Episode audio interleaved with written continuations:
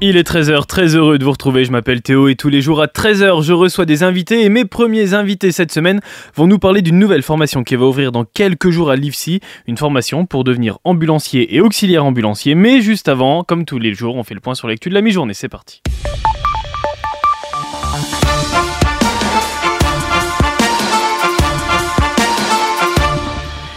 Et on commence avec l'actualité internationale. C'est une autoroute qui s'offre à Donald Trump dans la course à la présidentielle des États-Unis.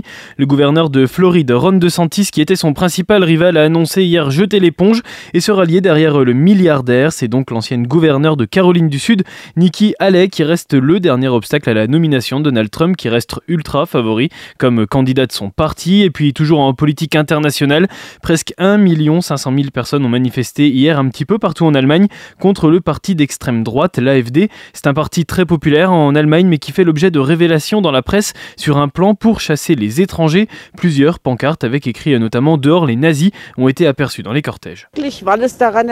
C'est horrible parce que cela rappelle ce qui s'est passé en Allemagne, ce projet de vouloir expulser des gens. C'est comme la conférence de Wannsee où a été décidé l'Holocauste. Je n'aurais jamais pensé que cela puisse encore se produire en Allemagne. Cela me fait honte. Et en France aussi, hein, ce week-end, des manifestations ont été organisées contre la loi immigration, notamment à Nevers. On en reparle jeudi avec la décision du Conseil constitutionnel. Et en France, les agriculteurs aussi sont en colère pour éviter l'embrasement en France, mais aussi dans de nombreux pays européens. Gabriel Attal va recevoir à 18h à Matignon le syndicat FNSEA et les jeunes agriculteurs. Les deux syndicats attendent des actes concrets après le report de quelques semaines d'un projet de loi qui doit être étoffé. Alors plusieurs actions sont en cours, notamment sur l'autoroute A64 à hauteur de Carbone en Haute-Garonne, qui est provoquée par des charges financières et des normes environnementales jugées trop lourdes. La hausse progressive de la fiscalité sur le gasoil non routier amplifie également sera le bol. Une colère légitime selon Prisca Thévenot, elle est porte-parole du gouvernement. Eh bien oui, ils expriment une colère. Cette colère, elle est légitime parce que euh, c'est l'expression euh, d'incompréhension, euh, mais également de revendication. Accepter cette colère et les revendications des agriculteurs en acceptant également d'aller plus loin dans les dispositifs mis en place. Voilà les mots de la porte-parole du gouvernement qui insiste hein, aussi sur le fait que le gouvernement ne part pas d'une feuille blanche. Les syndicats, ils rencontrent Gabriel Attal aujourd'hui à 18h. Et Bruno Le Maire, le ministre de l'économie, a lui annoncé hier une hausse, encore une, celle de l'électricité. La fin progressive du bouclier tarifaire va se faire ressentir avant la fin de l'hiver. Le prix de l'électricité va augmenter au 1er février dans quelques jours. La facture sur les tarifs heure pleine, heure creuse va augmenter de 9,8% au 1er février pardon, et sur les tarifs de base de 8,6%. Alors pour 97% des ménages, l'augmentation elle sera sous les 10%, a déclaré Bruno Le Maire. Il est invité du journal de 20h hier sur TF1. Une qui concerne près de 20 millions de ménages abonnés à l'électricité, dont 10,6 millions au tarif de base, hein, c'est le fameux tarif bleu d'EDF. Plus concrètement, pour euh, une facture de 100 euros par mois, eh bien le mois prochain, elle sera de 109 euros. Il y a un moment où il faut bien payer la facture, si j'ose dire. il va bien falloir la payer, cette facture. Et puis c'était il y a presque 6 ans. Les attentats de Trèbes et Carcassonne en mars 2018. Le procès de sept proches du terroriste commence aujourd'hui à Paris. Radouane Lagdim avait, lui, été abattu après avoir tué 4 personnes, dont le colonel Arnaud Beltram qui avait pris la place d'une otage. Le procès doit durer un mois pour comprendre l'aide logistique qu'a reçu le terroriste. 5 des 7 personnes jugées sont donc accusées d'association de malfaiteurs terroristes, dont fait partie son ex-petite amie et son meilleur ami. Et à votre avis, quel est le jeu vidéo le plus vendu en France en 2023 Eh bien, petit indice. Zelda. Il restera ton chevalier, le jeune homme à la lame purificatrice. Si nous échouons, tout reposera sur lui. Et ouais, près d'un million d'exemplaires vendus pour le dernier Zelda devant Super Mario Wonder, deux jeux Nintendo aux deux premières places qui s'expliquent par les ventes de la Nintendo Switch, console la plus vendue avec 850 000 exemplaires. Elle passera fin janvier la barre des 8 millions de ventes depuis euh, qu'elle est commercialisée, c'est-à-dire en 2017. Et le 27e Festival international du film de comédie de l'Alpe d'Huez a sacré la comédie Nous les le roi de Florent Bernard. Elle a reçu le grand prix. Florent Bernard est d'Autun. Pour l'anecdote, il a d'ailleurs utilisé sa ville natale dans le film qui a Charlotte Gainsbourg et José Garcia au casting. C'est son premier film en tant que réalisateur et il est soulagé pour cette première projection au festival. La projection s'est vraiment euh, plutôt bien passée. J'ai vu des gens émus euh, à la fin. J'ai des acteurs euh, que j'adore qui sont venus me voir en disant qu'ils avaient beaucoup aimé, donc ça m'a beaucoup touché. Puis le public était là, le public était réactif, et donc en ça déjà c'est plutôt une bonne nouvelle. Après voilà, on va pas vendre la peau de l'ours, il faut raison garder et, j'espère juste que ça plaira aux gens. Et on pourra découvrir le film dans les salles à partir du 10 avril et on en reparle mercredi dans Action à 10h30. Et un point sport maintenant et un rendez-vous important ce soir. Le football, le handball, le basketball, le cricket, le waterpolo.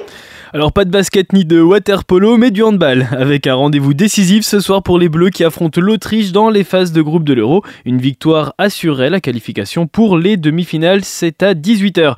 Et puis du football aussi avec la Coupe de France qui se disputait ce week-end, des surprises encore, avec Reims et Toulouse tenant du titre, tous les deux éliminés au tir au but par Sochaux et Rouen, équipe de nationale. Le reste des oppositions, à la vue la logique se passer avec la qualification des plus gros face aux plus petits clubs, même si Lyon s'est fait peur alors que le PSG s'est nettement imposé 4-1 face à Rouen. Strasbourg a éliminé Clermont et Lille 7 imposé face au Racing FC, équipe de National 2 sur le plus petit score 1-0. Le Havre continue également l'aventure. Le dernier match, il opposait Rennes à Marseille hier soir. Choc de Ligue 1 en Coupe de France qui aura laissé le suspense jusqu'au bout. Rennes se qualifie au tir au but après 9 pénalties tirés. Le petit pousset de la compétition, ça reste Saint-Priest, équipe de National 3 qui a éliminé une Nationale 2 Romorantin. Ils affronteront Valenciennes, équipe de Ligue 2 en huitième de finale. Paris recevra Brest. Rouen, Monaco et Sochaux-Rennes. Le choc, ce sera Lille-Lyon. D'autres matchs sont à déterminer selon les résultats à venir.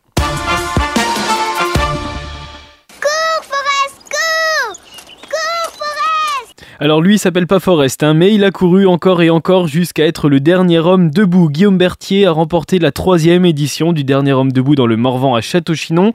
Il restait trois Nivernais à la dernière boucle et c'est donc le favori que nous avait donné Arnaud Etienne la semaine dernière pour parler de l'organisation qui l'a emporté. C'est à 11h hier, 11h euh, le matin, que la dernière boucle est partie.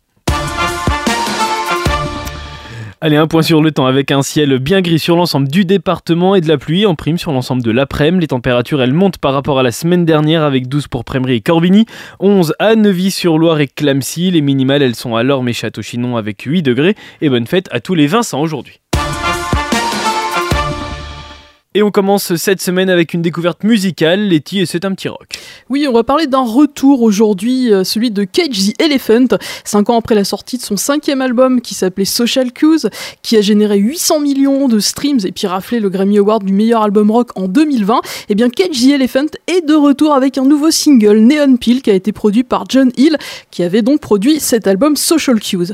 Originaire du Kentucky mais établi à Londres depuis, oh, depuis des années, Cage the Elephant aime à nous surprendre là où on l'attend pas en distillant un rock tantôt garage, tantôt bluesy, tantôt indie ou alterno. Alors pour vous donner un petit échantillon, Catch the Elephant, ça donne ça.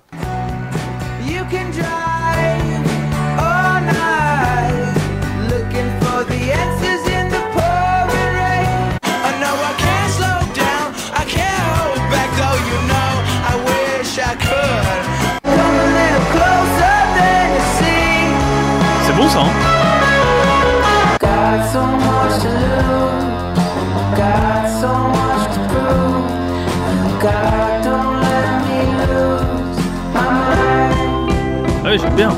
C'est très joli. Hein. En fait, KG Elephant, c'est le groupe qu'on dit oh je connais pas, mais finalement quand on entend, on se dit oh j'ai déjà entendu quelque part. Voilà, là on a eu vraiment un petit échantillon de quatre titres euh, les plus connus. Mais concernant le nouveau single Neopil, eh bien il nous, il nous est présenté comme étant un extrait d'un nouveau projet à venir qui est pour l'instant confidentiel. Alors un sixième album serait-il en préparation? Affaire à suivre. En attendant, Neon Pill de KG Elephant, c'est notre première découverte de la semaine. Bon lundi sur Bac FM. It takes one to know one.